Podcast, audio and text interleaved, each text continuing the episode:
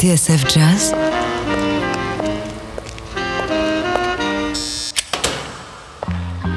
Dans les coulisses de la grande histoire du jazz.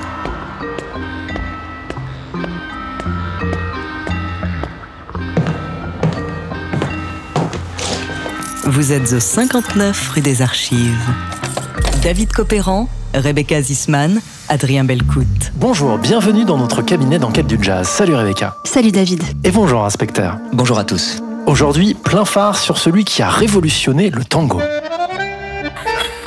Aujourd'hui, l'Argentine, c'est aussi la musique d'Astor Piazzolla. Eh oui. Astor Piazzolla. Je voudrais accueillir et vous présenter Astor Piazzolla. En compagnie de ces Argentins. Sono un compositore di musica di tango, anche se a volte... Astor. Vous savez, ça fait longtemps que je parle d'Astor Piazzolla. C'est l'âme d'un pays. Pour faire éclater partout la musique d'Astor Piazzolla.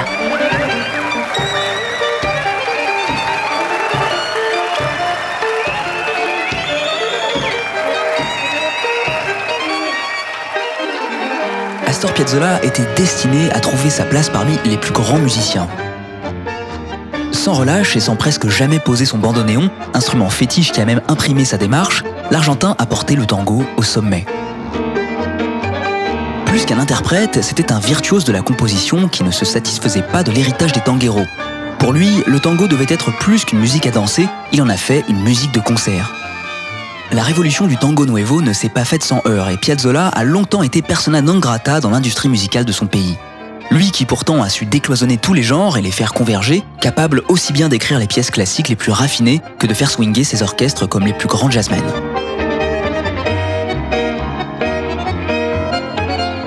Dizzy Gillespie, Stan Getz, Jerry Mulligan, Lalo Schifrin ou encore Vinicius de Moraes et Georges Moustaki, Je voudrais accueillir et vous présenter Astor Piazzolla. sa route a croisé celle des plus grands artistes du XXe siècle et sa musique a touché de nombreux publics, au premier rang desquels le cœur des Français. Retour aujourd'hui sur un phénomène.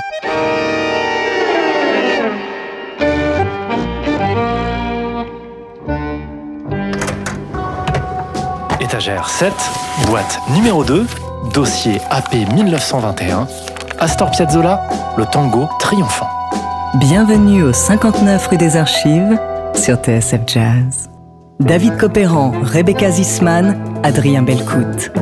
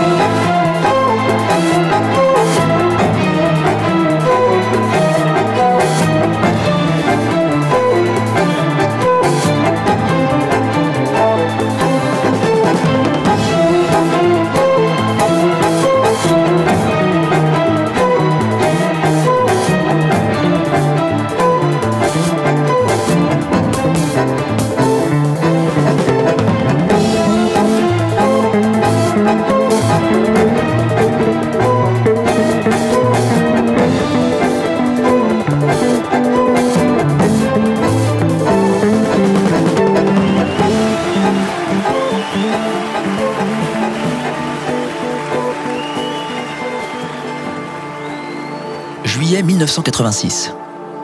Le Festival de jazz de Montreux fête ses 20 ans. Pour l'occasion, le programme s'est offert des invités de marque dont Wayne Shorter, Herbie Hancock, Ron Carter, McCoy Tyner ou George Benson. Et puis, le 17 juillet au soir, en deuxième partie de Miles Davis, Astor Piazzolla et son Quintetto Tango Nuevo, accompagné du vibraphoniste Gary Burton.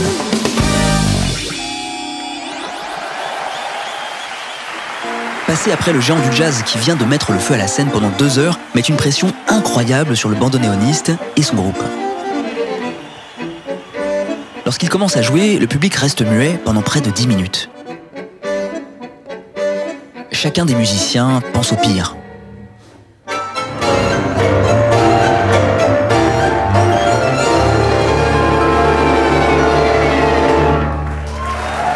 Et puis arrivent les applaudissements, les cris, les pleurs même. Certaines personnes sont debout. Le succès est absolu, le public enchanté par le son Piazzolla. Mais pour comprendre pourquoi le bandoneoniste inspire autant d'émotions, David, il faut remonter à ses racines. Direction Mar del Plata, cité balnéaire de la côte argentine.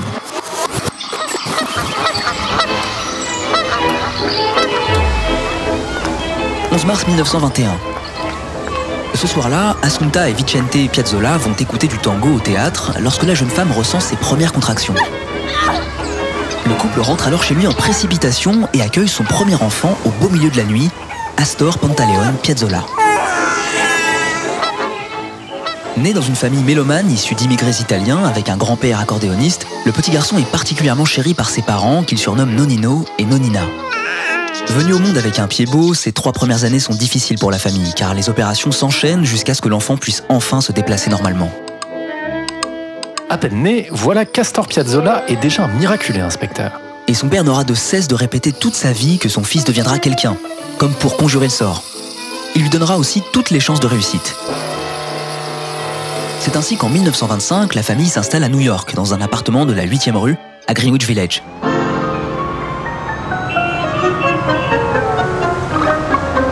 Vicente trouve un travail dans un salon de coiffure et joue de l'accordéon et de la guitare avec d'autres immigrés.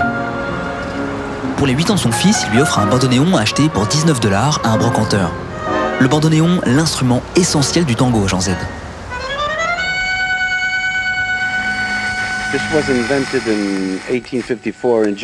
C'est en Allemagne qu'est inventé le bandoneon vers le milieu du 19e siècle. Il est inspiré d'un instrument voisin, le concertina, et cousin de l'accordéon.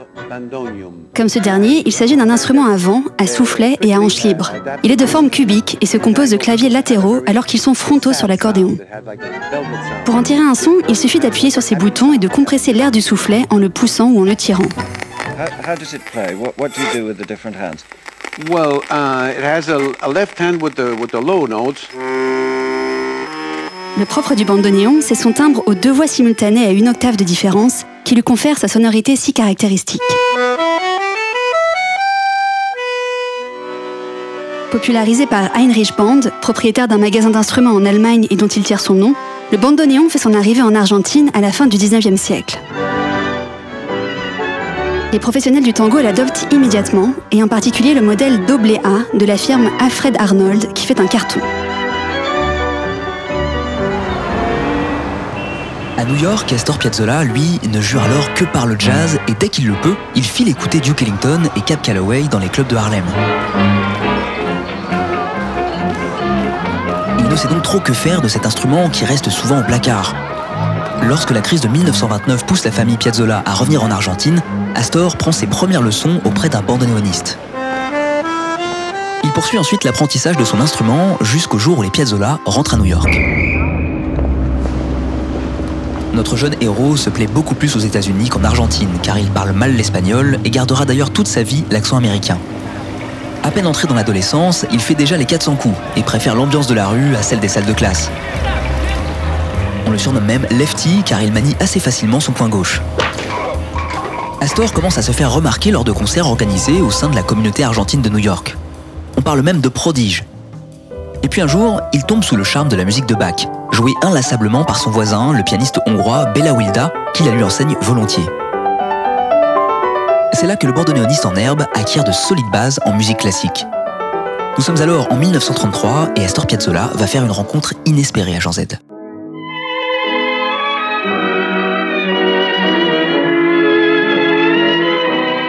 Cette année-là, le grand chanteur avant-gardiste Carlos Gardel, surnommé le roi du tango car il en a popularisé la version chantée, est de passage à New York.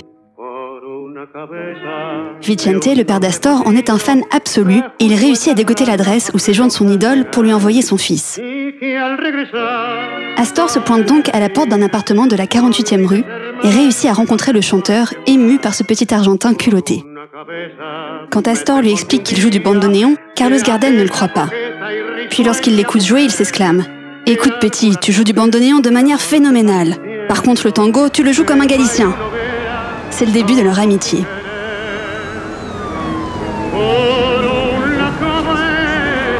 Chanteur reste à New York plusieurs mois et Astor lui sert de guide. En retour, Carlos Gardel le fait jouer dans des films et participer à des sessions d'enregistrement. C'est avec lui qu'Astor joue son premier tango sur scène. Lorsque le chanteur trouve subitement la mort dans un accident d'avion en juin 1935, le jeune bandoneoniste, sa famille et toute l'Argentine partagent la même tristesse.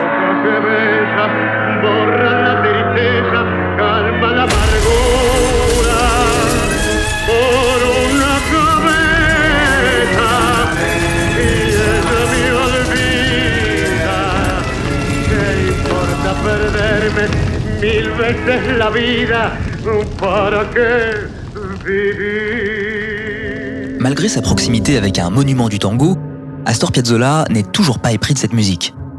À 15 ans, il a fini ses études secondaires et reprend le chemin de sa terre natale avec ses parents. De retour à Mar del Plata, il joue dans l'orchestre de la radio locale et forme un trio. C'est un peu par hasard qu'il va avoir une révélation.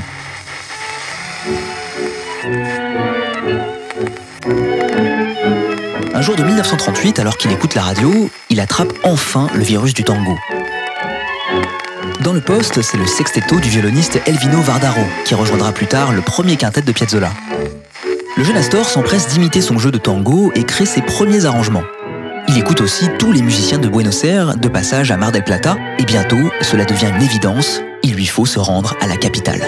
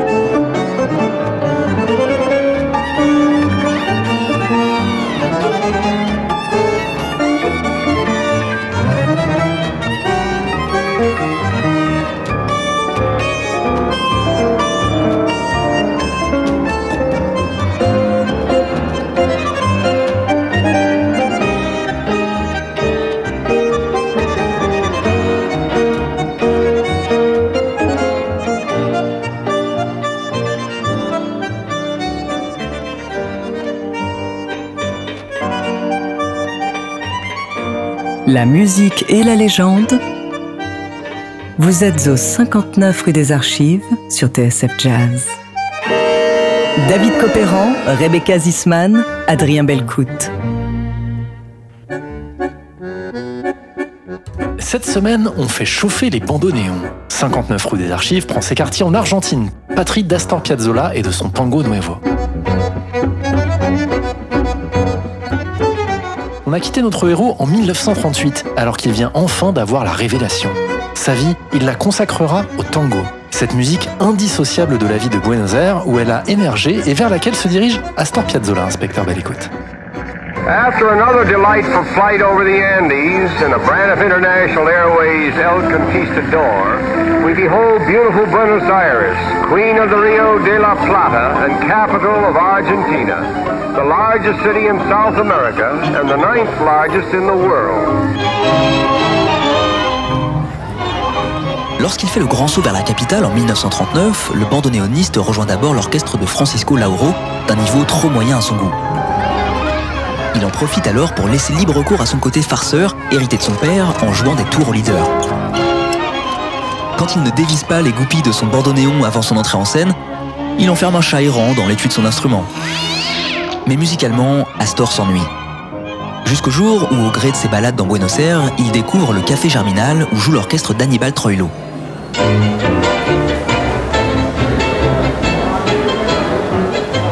Les Argentins aiment se donner des surnoms affectueux. Le sien est El Gordo, le gros. Leur musique laisse Piazzolla interdit.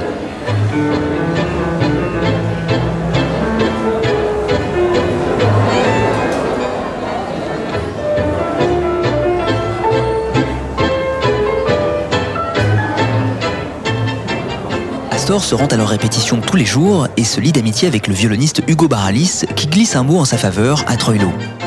Ce dernier n'a pas besoin d'un bandoneoniste supplémentaire, qui plus est inexpérimenté. Mais Astor a appris son répertoire par cœur et le chef ne s'y trompe pas. Il l'engage sur le champ. Ça y est, inspecteur, Astor Piazzolla semble être sur des bons rails. Il gagne la confiance de Troilo, qui le surnomme El Gato, le chat, et lui demande parfois de le remplacer. Mais ce n'est toujours pas assez pour le jeune bandoneoniste qui rêve de grandeur. Pour lui, les musiciens du groupe ne se remettent pas assez en question et n'étudient pas suffisamment la musique. La plupart d'entre eux se contentent de leur intuition, confiera-t-il plus tard à sa fille Diana dans sa biographie. L'intuition, cela peut être extraordinaire, mais cela ne suffit pas. Cette passivité, cette espèce de résignation tanguera commence à me gêner. Je veux me dépasser, écouter un autre genre de musique. Fort heureusement, la chance lui sourit car en juillet 1940, le grand pianiste Arthur Rubinstein est de passage à Buenos Aires.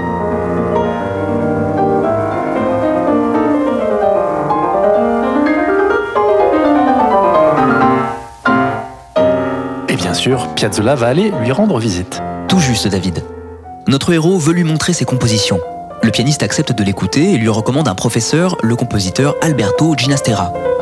C'est grâce à lui que pendant six ans, Astor va apprendre tous les rudiments de l'écriture et de l'orchestration. Les arrangements du bandoneoniste pour l'orchestre d'Annibal Troilo prennent alors un tournant plus complexe. Il y insère même du contrepoint.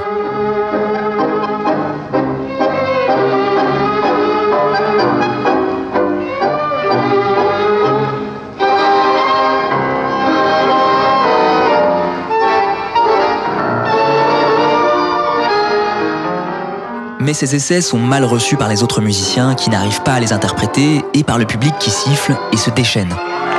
Troilo doit calmer les ardeurs de Piazzolla. C'est trop compliqué, les gens veulent danser, pas écouter un concerto, le tango c'est fait pour les pieds. Les divergences entre la conception du tango de Troilo, conservatrice, et celle d'Astor, qui veut dépoussiérer cette musique, deviennent vite inconciliables. Piazzolla quitte le groupe en 1944. Un renoncement à une situation confortable d'autant plus difficile à assumer que Piazzolla est devenu papa. Diana Piazzolla est née en 1943 de son mariage avec Dédé Wolf, conclu un an plus tôt. Père de famille, le bandoneoniste doit prendre ses responsabilités, surtout que le pays vit une période de dictature militaire depuis le coup d'État de juin 1943. Rioting breaks out in Buenos Aires as the revolt led by army men against the Castillo government takes an ugly turn. Generals Ramirez and Rawson marched on Buenos Aires with some 8,000 troops, swept President Castillo out of office and set about forming a new cabinet.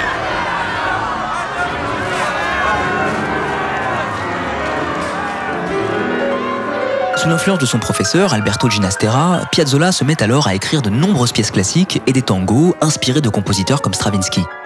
Un mélange des genres qui ne plaît pas aux puristes. Qu'importe, Piazzolla est résolu à porter haut et fort ses convictions en matière de tango. Le 1er juillet 1946, il lance d'ailleurs son premier orchestre à Jean Z.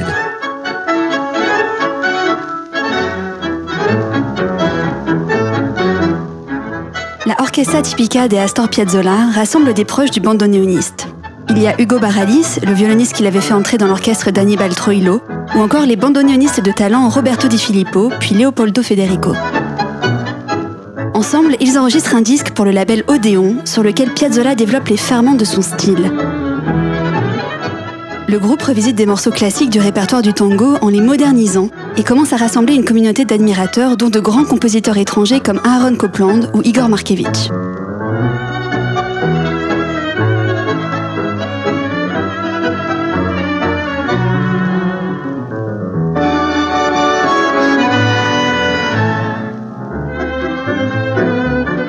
Cet orchestre ne permet pas à Piazzolla de subvenir aux besoins de sa famille qui s'agrandit en 1945 avec la naissance de son fils Daniel. Il dissout donc son groupe en 1949, retournant à l'écriture de pièces plus classiques et composant pour le cinéma.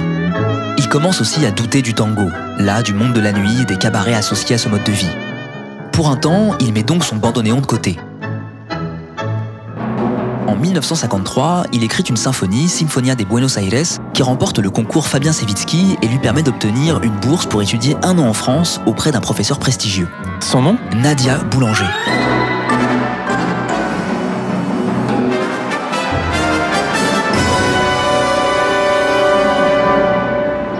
En 1954, Astor Piazzolla emménage donc à Paris avec sa femme Dédé, laissant leurs enfants aux bons soins de leurs grands-parents le bandoneoniste est agréablement surpris de découvrir que l'un de ses tangos, Preparense, est très populaire parmi les orchestres typiques français. Mais il déchante vite lors de sa rencontre avec Nadia Boulanger. Pendant deux semaines, elle étudie son répertoire pour tenter de cerner son univers musical. Un jour, elle me dit que tout ce que je lui ai amené est bien écrit, mais qu'elle n'en dégage pas un esprit particulier, se remémore Piazzolla auprès du journaliste Natalio Gorin. Quand Piazzolla retourne voir sa professeure, il a honte de lui dire qu'il joue du tango. Cela fait des années qu'il n'a plus touché à son bandoneon. D'ailleurs, c'est au piano qu'il lui joue son tango triomphal. La réaction de sa professeure ne se fait pas attendre. Astor, c'est très beau, cela me plaît beaucoup. Là est le vrai Piazzolla, là est votre musique. Ne l'abandonnez jamais. Piazzolla profite de son expérience parisienne pour enregistrer des disques, notamment avec l'orchestre à cordes de l'Opéra de Paris, dirigé par Lalo Schifrin et avec la participation du pianiste Martial Solal. Il se rend aussi à de nombreux concerts, dont celui de Jerry Mulligan, où il a encore une révélation. Il jouera du bandoneon debout, son pied droit appuyé sur une chaise.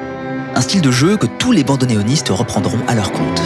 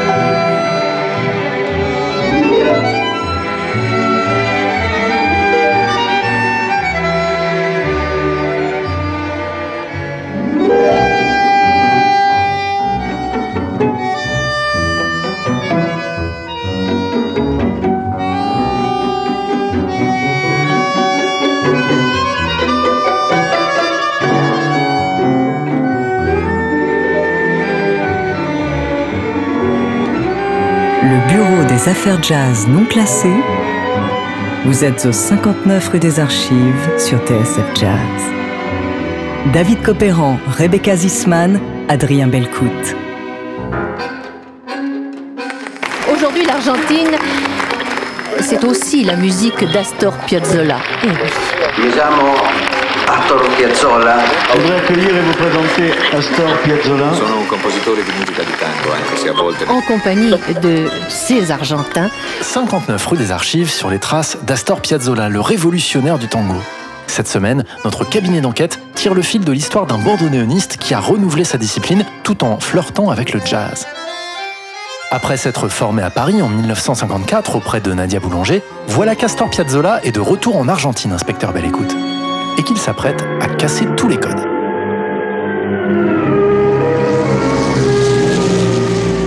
He aquí el escenario donde va a desarrollarse esta historia. Buenos Aires, la inmensa ciudad, triunfal y sueña. Conforté dans sa voix par son aventure parisienne, Astor Piazzolla fait son retour à Buenos Aires au printemps 1955. Il forme alors un octetto avec ses vieux compagnons, le violoniste Hugo Baralis et le bandoneoniste Leopoldo Federico, et un guitariste qui le suivra tout au long de sa carrière, Horacio Malvicino. Dans cet orchestre, il y a même de la guitare électrique pour la première fois. Piazzolla est conscient du scandale qu'il suscite auprès des tangueros et des critiques.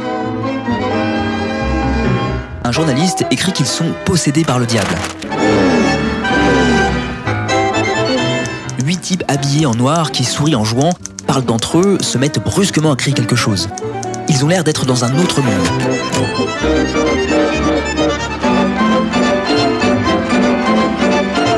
C'est la naissance du tango nuevo, ou tango d'avant-garde.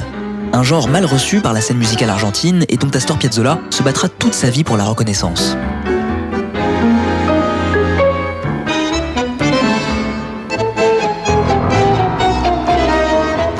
L'octetto reçoit d'ailleurs peu d'engagement et le leader doit payer ses sessions d'enregistrement lui-même. Pourtant, les musiciens étrangers y sont très sensibles. Dizzy Gillespie se rend même à un de leurs concerts et après le show va trouver Piazzolla pour lui dire C'est la plus incroyable musique que j'ai entendue de toute ma vie. Si quelqu'un me l'avait raconté, jamais je ne l'aurais cru.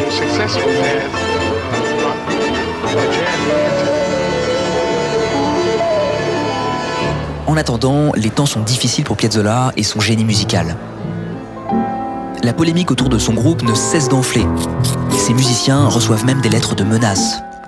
Astor met donc fin à l'octetto et part tenter sa chance aux États-Unis en 1958. Il fréquente alors beaucoup Dizzy Gillespie et espère enregistrer avec lui un projet qui finalement n'aboutira pas. Inspecteur, notre héros chercherait-il dans le jazz sa planche de salut? Oui, David. D'ailleurs, Piazzolla lance un projet au carrefour du jazz et du tango. Le quintetto Jazz Tango, formé d'un bandoneon, d'un piano, d'une contrebasse, d'un vibraphone et d'une guitare électrique.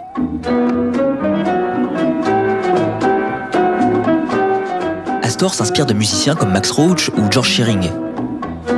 Avec son quintet, il enregistre un disque qui sera réédité des années plus tard sous le titre Take Me Dancing, The Latin Rhythm of Astor Piazzolla and His Quintet. On y trouve des reprises de standards comme Sophisticated Lady de Duke Ellington ou Lullaby of Birdland. Piazzolla y développe son art de l'improvisation dans des solos qui restent toutefois éloignés du style des musiciens de jazz. Malgré ses efforts pour se faire connaître à New York, cet enregistrement ne convainc pas le public car il est trop proche du latin jazz sans être vraiment novateur.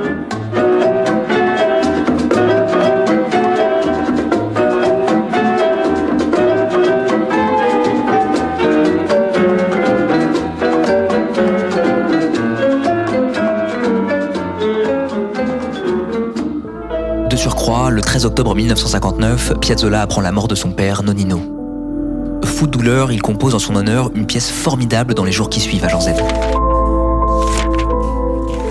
Il faut noter que c'est un des seuls morceaux qu'Astor Piazzolla composera au bandoneon dans toute sa carrière. Il préfère d'habitude composer au piano. Adios Nonino comporte toutes les caractéristiques du son Piazzolla. Il est composé de deux thèmes. Nonino, déjà interprété par le bandoneoniste auparavant, le thème du père, qui évoque l'héritage du tango, rythmique et énergique. Et puis, il y a le thème de l'adieu, de la mort, très mélodique et orchestral. Certains disent que ces deux thèmes sont la confrontation entre le tango traditionnel et le tango nuevo. Adios Nonino est un morceau incontournable de l'œuvre de Piazzolla, peut-être son préféré. il le jouera toute sa vie et en changera constamment les arrangements, développant même des cadences instrumentales spécifiques en fonction de ses interprètes.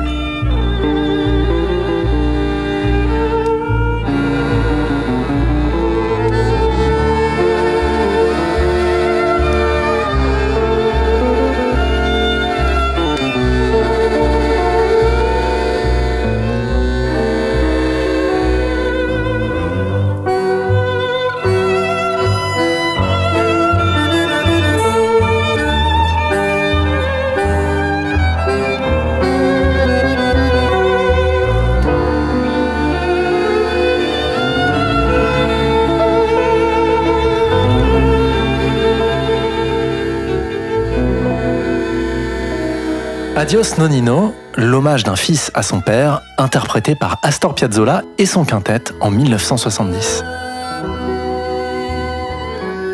Après ses déboires new-yorkais et la mort de son père, Astor Piazzolla rentre en Argentine. Il compose des pièces parmi les plus belles de son œuvre, comme la suite d'El Angel, mais surtout, en 1961, il lance son premier quintetto tango nuevo avec toujours Horacio Malvicino à la guitare, et aussi le violoniste Elvino Vardaro, dont il s'était épris plus jeune de la musique à la radio. Le quintet est la formation qui convient le mieux à la musique de Piazzolla et il y reviendra plusieurs fois dans sa vie. Avec son groupe, le bandoneoniste enregistre deux disques pour la firme RCA Victor, dont Piazzolla Interpreta a Piazzolla, un bijou.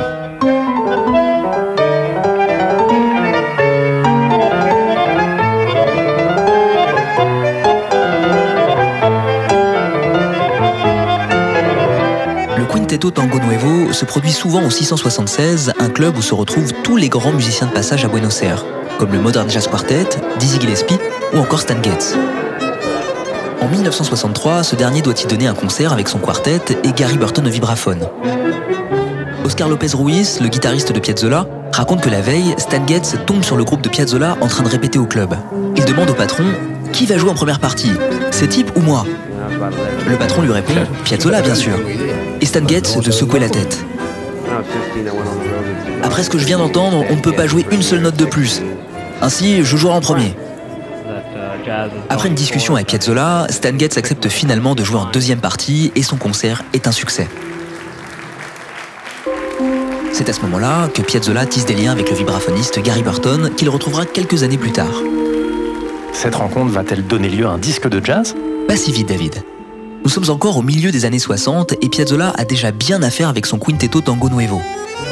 Une tournée du gouvernement argentin les emmène au Brésil, où ils sont mieux reçus que chez eux par les amateurs d'innovation musicale qui ont déjà accueilli la bossa nova à bras ouverts.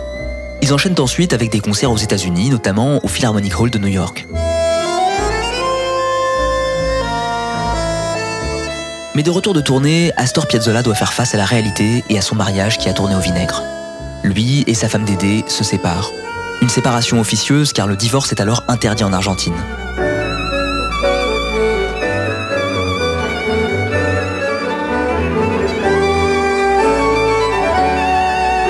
Le bandoneoniste a envie de nouveautés. À la fin des années 60, il se détourne de son quintet pour se consacrer à l'écriture de son opéra tango Maria de Buenos Aires, conçu avec le poète uruguayen Horacio Ferrer. Ce dernier écrit ensuite les paroles de nombreux morceaux de Piazzolla qui deviendront des tubes, comme la Balada para un loco, interprétée en français par Julien Clerc en 1974. Et que vous dire sinon que c'est euh, c'est l'âme d'un pays, même d'un continent. Vous savez, il y a deux, trois dieux en Amérique du Sud, et lui, c'est un des dieux de l'Amérique du Sud. Il a écrit une chanson que j'ai la chance de pouvoir chanter ce soir, sur laquelle mon camarade Étienne Rodagi a mis quelques mots une chanson qui s'appelle Balade pour un fou.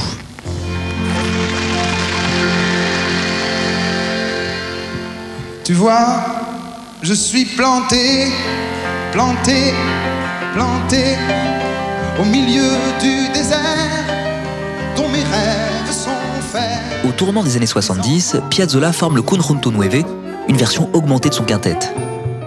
Il se lance dans une tournée brésilienne qui lui permet de faire par hasard la connaissance de Georges Moustaki qui l'invite à Paris. Je voudrais accueillir et vous présenter Astor Piazzolla. En 1973, les ennuis s'accumulent pour le bandoneoniste qui doit mettre un terme à son groupe. On lui propose de composer la bande originale d'un film sulfureux, Le dernier tango à Paris de Bernardo Bertolucci. I don't know why you did it. I do it too, I do. Oh. Mais le cachet demandé par Piazzolla est trop important pour la production qui se tourne alors vers un autre compositeur argentin, Gato Barbieri. Pour couronner le tout, Astor Piazzolla fait un infarctus et reste immobilisé pendant plusieurs mois. Alors qu'il semble avoir touché le fond, il reçoit un appel d'Aldo Pagani, un producteur italien qui lui offre un contrat de 3 ans.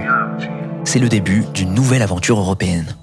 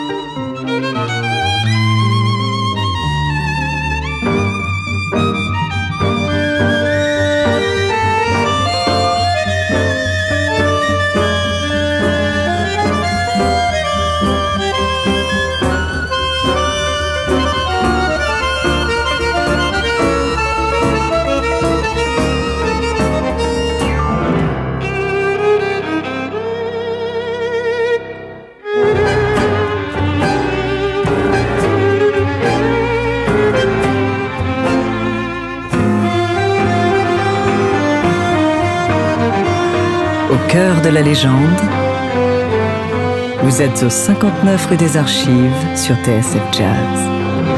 David Copéran, Rebecca Zisman, Adrien Belcout.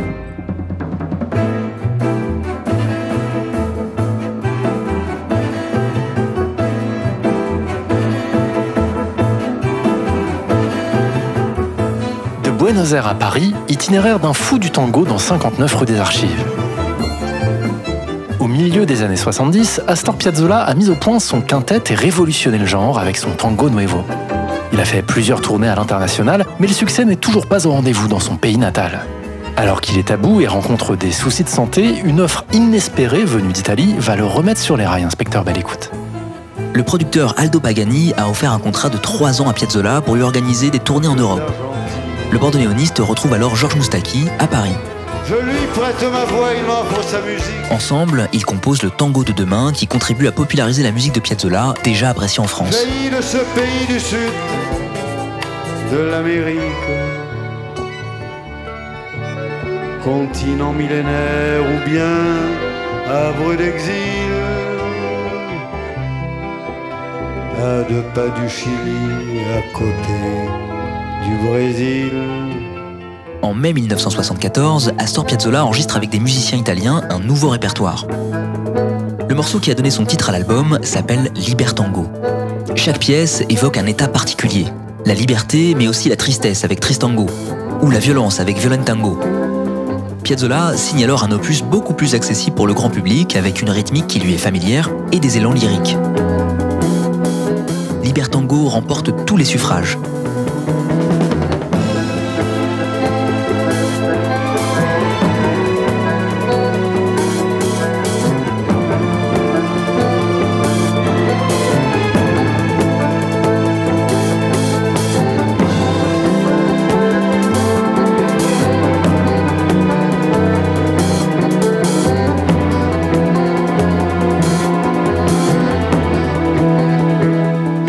est définitivement acquis à la cause du tango nuevo, à l'opposé du public argentin qui boude un disque jugé trop commercial. Mais le bandoneoniste n'en a que faire, comme il l'écrit dans les notes de pochette. J'ai choisi Libertango comme titre de ce disque parce que j'ai la chance d'avoir la liberté de créer.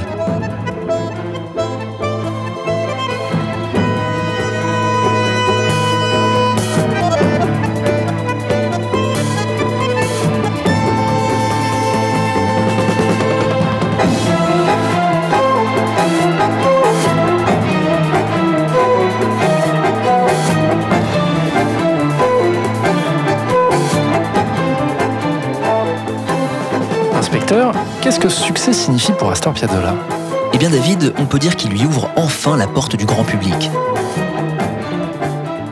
Sans Libertango, Jerry Mulligan, chantre du cool jazz, n'aurait peut-être pas décroché son téléphone pour appeler Astor Piazzolla et lui proposer de collaborer à l'été 1974. Ils conviennent de donner des concerts ensemble en Italie sur un répertoire écrit par le bandoneoniste. Puis le producteur de Piazzolla, Pagani, propose de les enregistrer.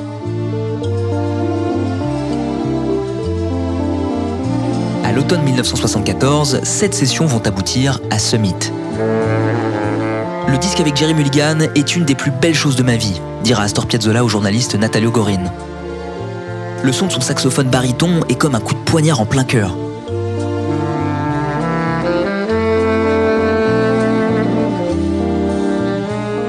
Pour Jerry Mulligan, cet enregistrement marque aussi sa vie, mais de manière plus personnelle. Car la photographe chargée d'immortaliser leur session deviendra sa femme. Summit remporte un succès mondial bien que la critique soit divisée, car le répertoire n'est ni vraiment jazz ni vraiment tango. Certains regrettent que Piazzolla n'ait pas laissé plus de place à Mulligan.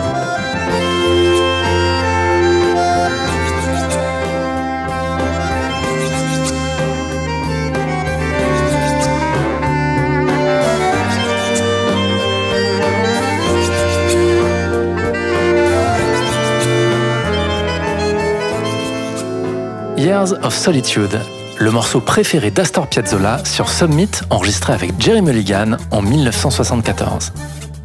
Les deux musiciens se lancent alors dans une tournée européenne. Puis Piazzolla, lassé par la vie romaine, décide de s'installer à Paris.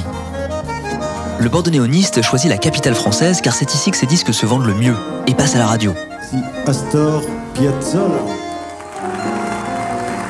Lors d'un de ses concerts à l'Olympia, dès les premières notes d'Adios Nonino, le public se lève et applaudit. Je m'appelle Astor Piazzolla et je ne chante pas. Je m'excuse, je joue le bandoneon et j'espère surtout que vous aimez notre musique. Merci.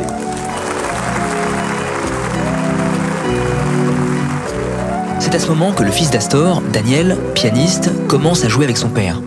Ensemble, ils enregistrent les bandes originales de films comme Le Voyage de noces de Nadine Trintignant ou Lumière, les débuts de Jeanne Moreau en tant que réalisatrice. Après cet interlude cinématographique, père et fils rentrent à Buenos Aires où ils forment un nouveau groupe, l'Octeto Electronico. L'Octeto Electronico Vous avez bien entendu David. Une formation qui intègre des sonorités électroniques, ces musiciens, assez jeunes, sont très portés sur l'improvisation. Piazzolla accepte de leur laisser le champ libre. Ensemble, ils se produisent sur la scène du Carnegie Hall de New York. Dans le public, on retrouve Jerry Mulligan, Chick Corea ou encore Paul Desmond. Le concert se conclut par une standing ovation après les dernières notes de Violent Tango.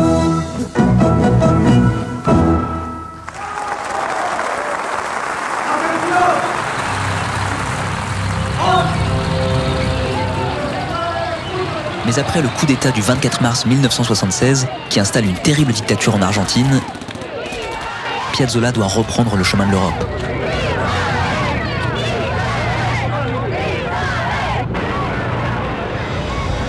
Il emmène avec lui Laura Escalada, qui deviendra sa dernière épouse. Une deuxième version de l'Octeto Electronico assure alors la première partie de Georges Moustaki à l'Olympia, puis se produit dans le métro parisien à la station Aubert.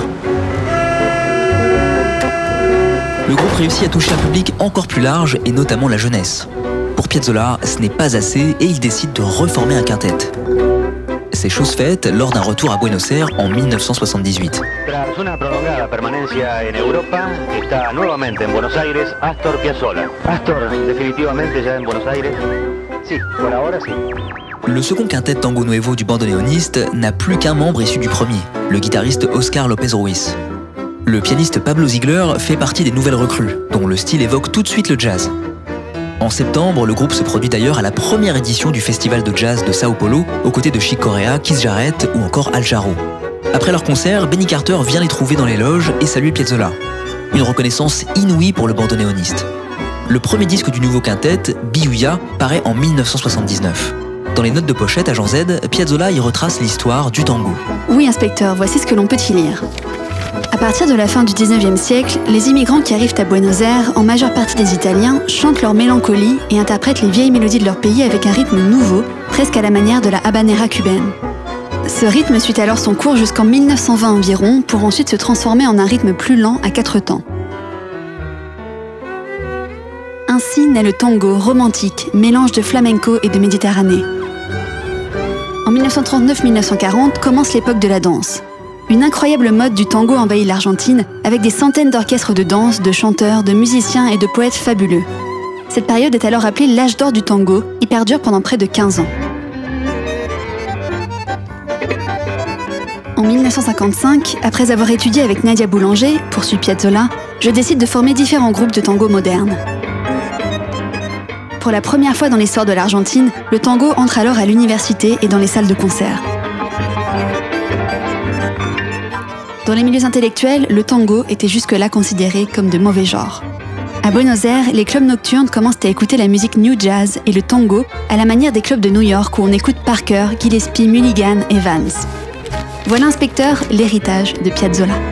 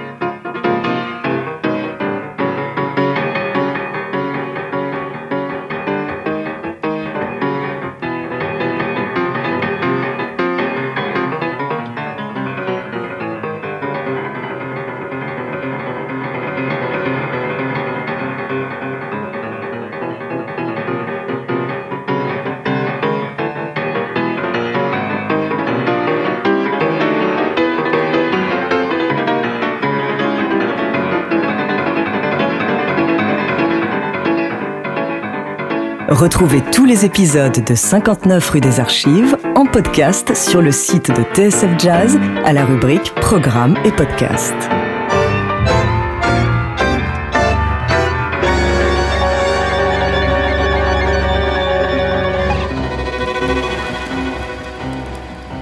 Astor Piazzolla, un tanguero d'avant-garde, dernier acte. Aujourd'hui, notre cabinet d'enquête se frotte à un monument de la musique argentine.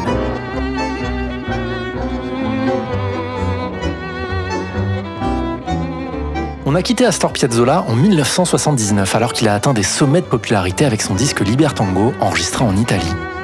Il ne lui reste plus enfin qu'à conquérir son propre pays, inspecteur belle écoute. Après la formation de son second quintet Tango Nuevo, Astor Piazzolla enchaîne tournée sur tournée au début des années 80. Avec quelques difficultés, car des manifestations éclatent en parallèle de ces dates parisiennes pour protester contre la dictature argentine. Il continue de multiplier les collaborations, notamment avec la chanteuse italienne Milva, très appréciée du public. Avec sa femme Laura, Piazzolla est établi à Paris, sur l'île de la Cité, où il est le voisin de son ami Georges Moustaki.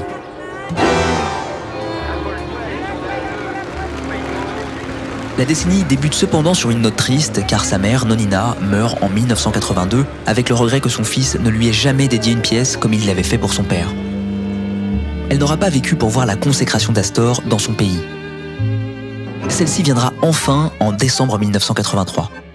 Le bandoneoniste et son quintet sont alors invités à se produire au Théâtre Colonne de Buenos Aires, temple de la musique argentine, lors du gala d'investiture du président Raúl Alfonsín qui met fin à la dictature. Sa présence ce soir-là témoigne enfin de la reconnaissance de son pays pour la figure d'Astor Piazzolla. Une reconnaissance que Piazzolla attendait depuis longtemps, inspecteur. Vous avez raison, David. Surtout qu'à l'étranger, la réputation de Piazzolla et son quintet n'est plus à faire. Ils se produisent en septembre 1984 au Festival de Jazz de Montréal. La musique de Piazzolla remporte aussi un franc succès à l'écran. Le bandoneoniste a composé la bande originale du film Tangos El Exilio de Gardel de Fernando Solanas qui remporte le César de la meilleure musique de film en 1986. Astor Piazzolla et Castigliera de Dios. C'est un prix que je partage avec euh, un grand musicien comme Astor Piazzolla. Je pense que c'est un prix euh, qui nous, touche beaucoup parce que le film, ça a été le film qui raconte l'histoire de beaucoup d'Argentins et beaucoup de Latino-Américains qui ont dû partir dans ces années sombres de l'Amérique latine et qui ont été reçus si chaleureusement pour euh, le peuple français. Rien que ça. Merci. Et puis, en juillet de la même année, Assor Piazzolla et son quintet se produisent au Festival international de jazz de Montreux avec le vibraphoniste Gary Burton en deuxième partie de Miles Davis. C'est Piazzolla qui a écrit tout le répertoire. Une expérience dont le vibraphoniste se souviendra avec émotion à Z. Dans un entretien avec le journaliste Natalio Gorin, Gary Burton révèle le mode de travail de Piazzolla. Dans le jazz, ordinairement, le soliste développe son solo sur plusieurs minutes. Il est habitué à avoir assez de temps pour créer quelque chose de vraiment significatif. Mais Astor voulait des improvisations intermittentes, de courte durée, quelques secondes au plus, quelque chose comme l'ornementation en musique baroque. J'ai dû apprendre à glisser en douceur, en aller-retour, entre les parties écrites et l'improvisation, en m'assurant de maintenir une continuité.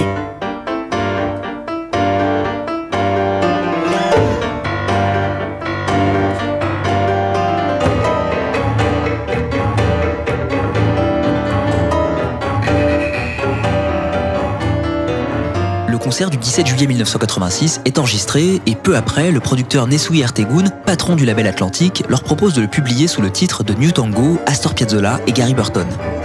On y retrouve six thèmes inédits qui font partie d'une suite tango pour vibraphone et aussi des thèmes célèbres du bandoneoniste réarrangés comme la Muerte de l'Entrel. Le festival de Montreux est aussi le théâtre d'un autre événement important pour Piazzolla. Le lendemain de son concert avec Gary Burton, il se produit avec l'Orchestre national de Lille, Didier Lockwood et Jacques Higelin. Avec eux, il interprète deux de ses morceaux iconiques, La Milonga de l'Entrel et Adios Nonino. Piazzolla a une profonde connaissance de toutes les musiques, explique le chef d'orchestre Jean-Claude Casetsu, qui dirigeait ce soir-là et avait invité le bandoneoniste. Il maîtrise les harmonies les plus complexes et s'en sert pour mettre en valeur des mélodies qu'il puise dans la richesse du folklore de son pays, notamment dans les tangos. Compositeur et interprète magistral, c'est un musicien complet à la présence d'une grande densité et qui nous communique toujours une vibration très particulière lorsqu'il joue. Vibration qui se résume en un mot, l'émotion.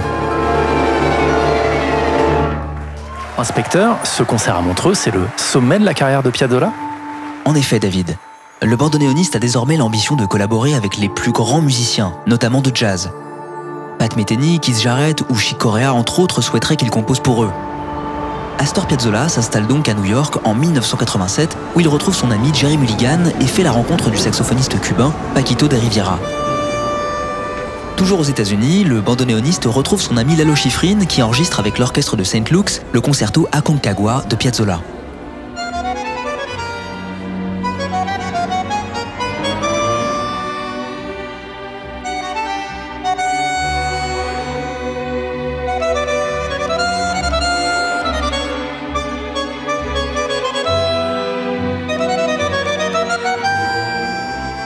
Mai 1988, Piazzolla retrouve le chemin des studios et enregistre un dernier disque avec son quintet, la Camorra The Solitude of Passionate Provocation.